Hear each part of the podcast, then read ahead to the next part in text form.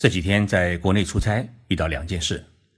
一件事是从济南坐高铁到上海，上了一趟洗手间，发现洗手间是满地是水，而刚刚从厕所里面出来的一位男士，拼命的甩手，把过道上的地都弄湿，还把水呢摔到了我的脸上。我当时的第一反应是：你为啥不用手帕把手擦干净呢？转念一想，是啊。我们中国人已经不太用手帕了，所以呢，厕所里满地是水也不足为奇。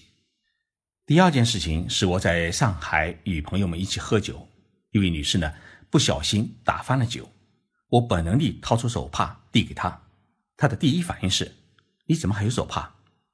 第二个反应是没有伸手接，她可能觉得餐巾纸比手帕更卫生。我戴手帕的习惯不是父母亲教我的，而是在日本自然学会的。因为在日本啊，几乎人人都有手帕，有的还不止一块在纸巾十分普及的背景之下，日本人为何还坚持使用手帕？今天的节目啊，就来聊一聊日本的手帕文化和他坚持的道理。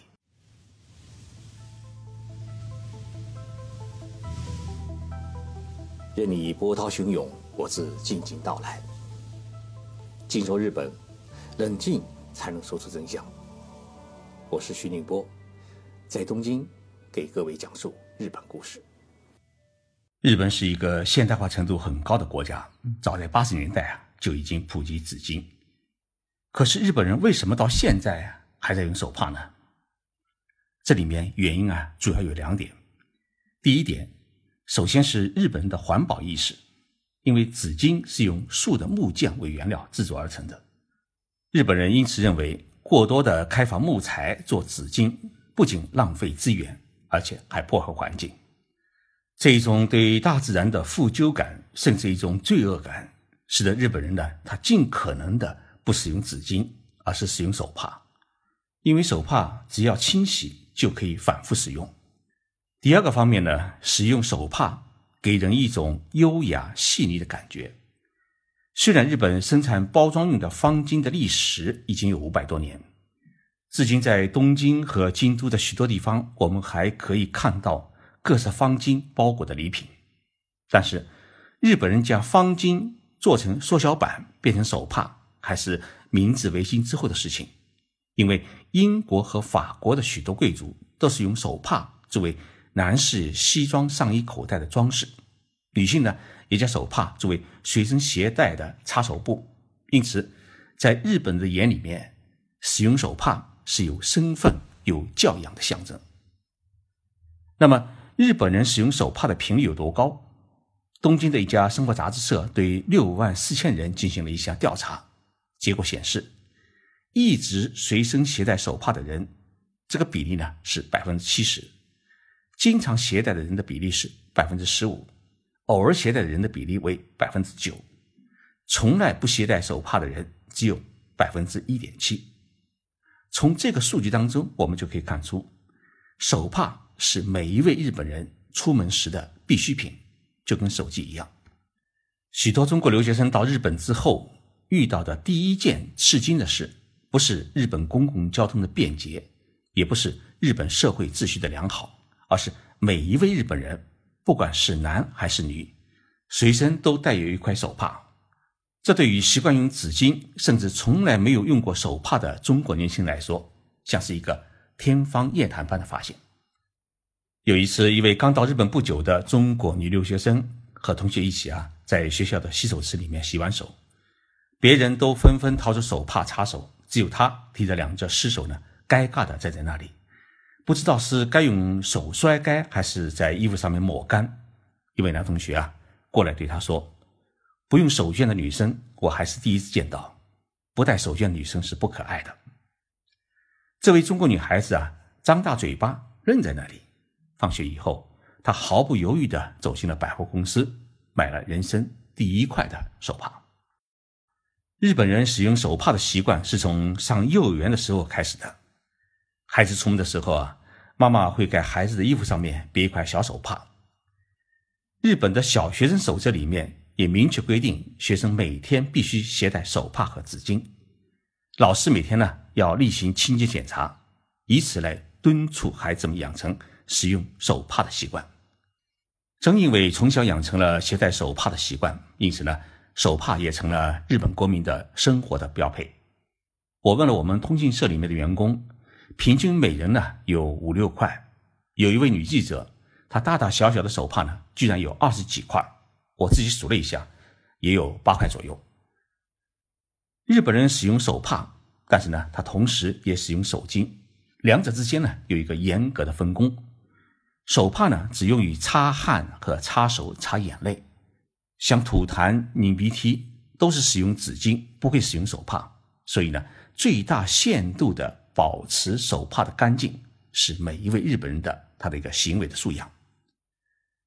日本手帕的款式是男女有别，相对来说，女性的手帕来的大，男性的手帕来的小。为什么女性的手帕比男性的手帕来的大呢？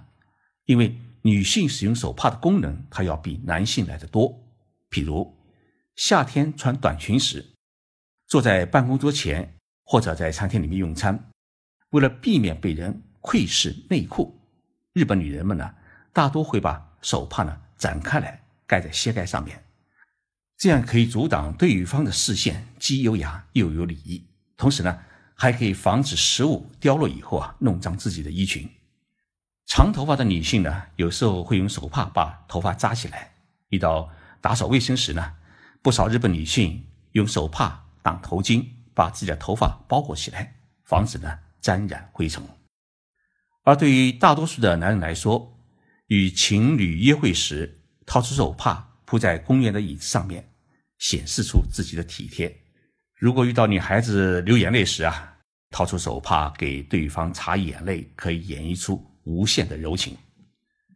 日本手帕的材质很少使用丝绸，因为丝绸呢不吸汗也不吸水，使用最多的是棉。棉做的手帕呢，不仅手感柔软，而且吸水，也不容易起皱。而这种棉做的手帕呢，又分成两大类：一类是薄薄的手帕，放在衣服口袋里面；还有一种呢是四方形的小毛巾，主要是在夏天时候啊擦汗用的，一般都放在手提包里面。日本人放手帕，男女也有讲究，绝大多数男人都把手帕呢放在裤兜里面。而且以左侧的裤兜为主，只有少数人放在上衣口袋里面。到了夏天，也有一些人将手帕呢放在裤子的屁股兜里面，而绝大多数的女性是把手帕放在包里面，很少有人放在裤兜里，因为放在裤兜里鼓鼓的，不怎么好看。日本人不仅要天天带着手绢，而且要保持它的干净平整。当众掏出手帕的时候呢？不是皱巴巴的，如果是皱巴巴的话呢，那是一件很失礼的事情。所以这就辛苦了日本的家庭主妇，每次呢要将一家老小的手绢洗干净以后烫平，而且要叠好。手绢呢一般比较耐用，而且每天用惯了以后啊，反而不轻易扔掉。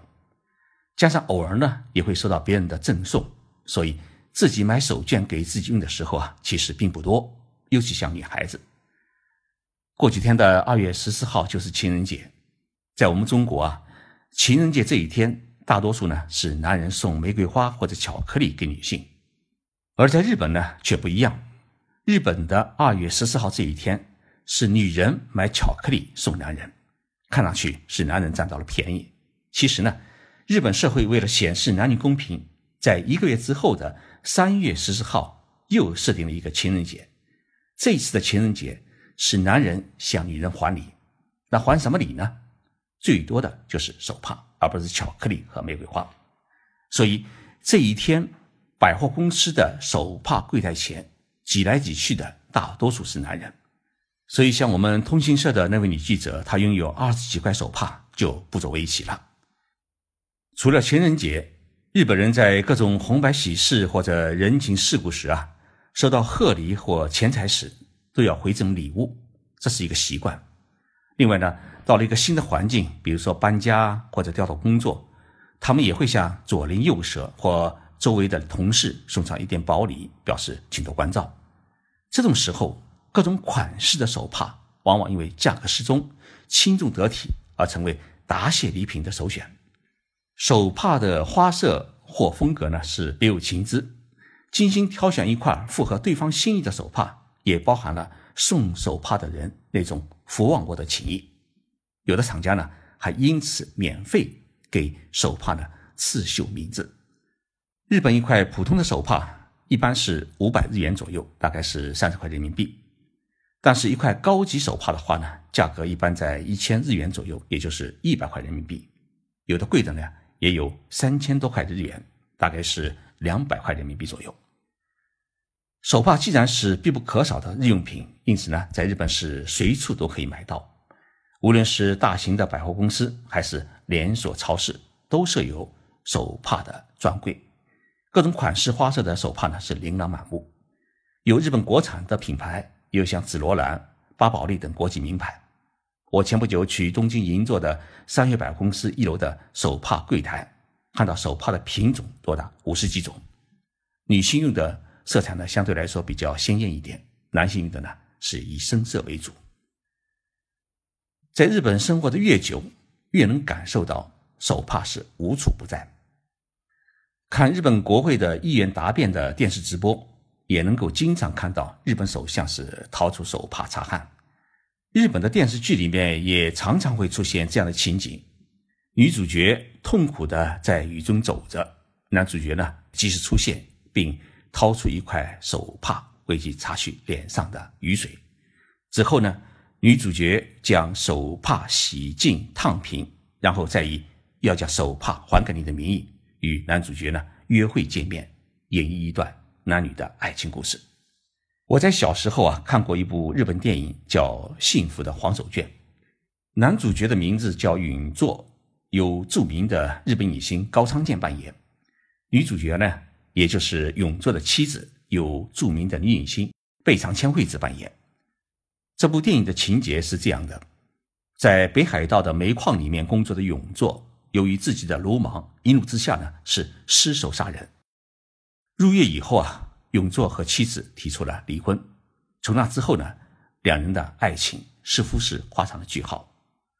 出狱时，永作无处可去，于是他给前妻寄了一张明信片，写了这么一句话：“我现在出狱了，如果你还是单身，而且现在还在等我的话，就在家门口那个旗杆上挂上黄色的手绢。”虽然明信片寄出了，但是呢。永作还是没有勇气回家，他很担心前妻已经嫁人成了别人的太太，而自己呢将会落得没有脸面继续生活下去。